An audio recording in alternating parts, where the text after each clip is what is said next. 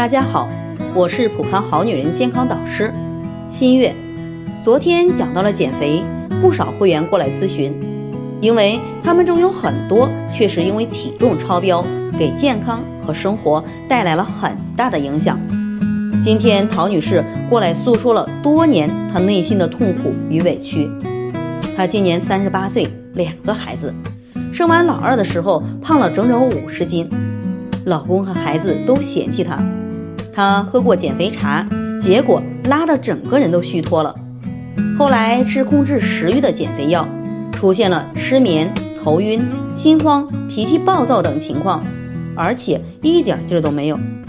后来决定早上和晚上不吃饭，结果才几天就晕倒了一次。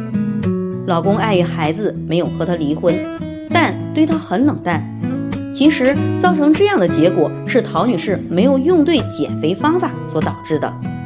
不健康的减肥方式对肥胖人群的身体健康和心理造成严重的打击，给他们的生活和工作也带来了深深的影响。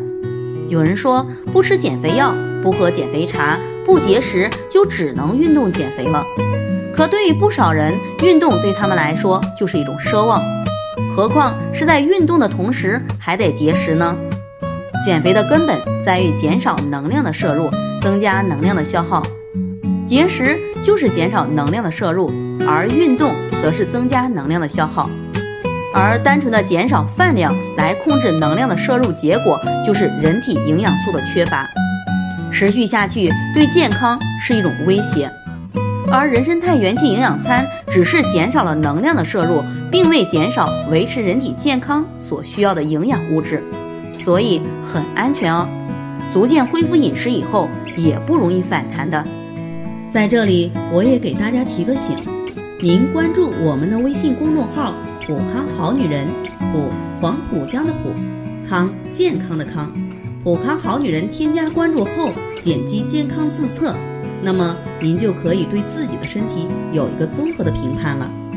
健康老师会针对您的情况做一个系统的分析，然后给您指导意见。这个机会还是蛮好的，希望大家能够珍惜。今天的分享就到这里，我们明天再见。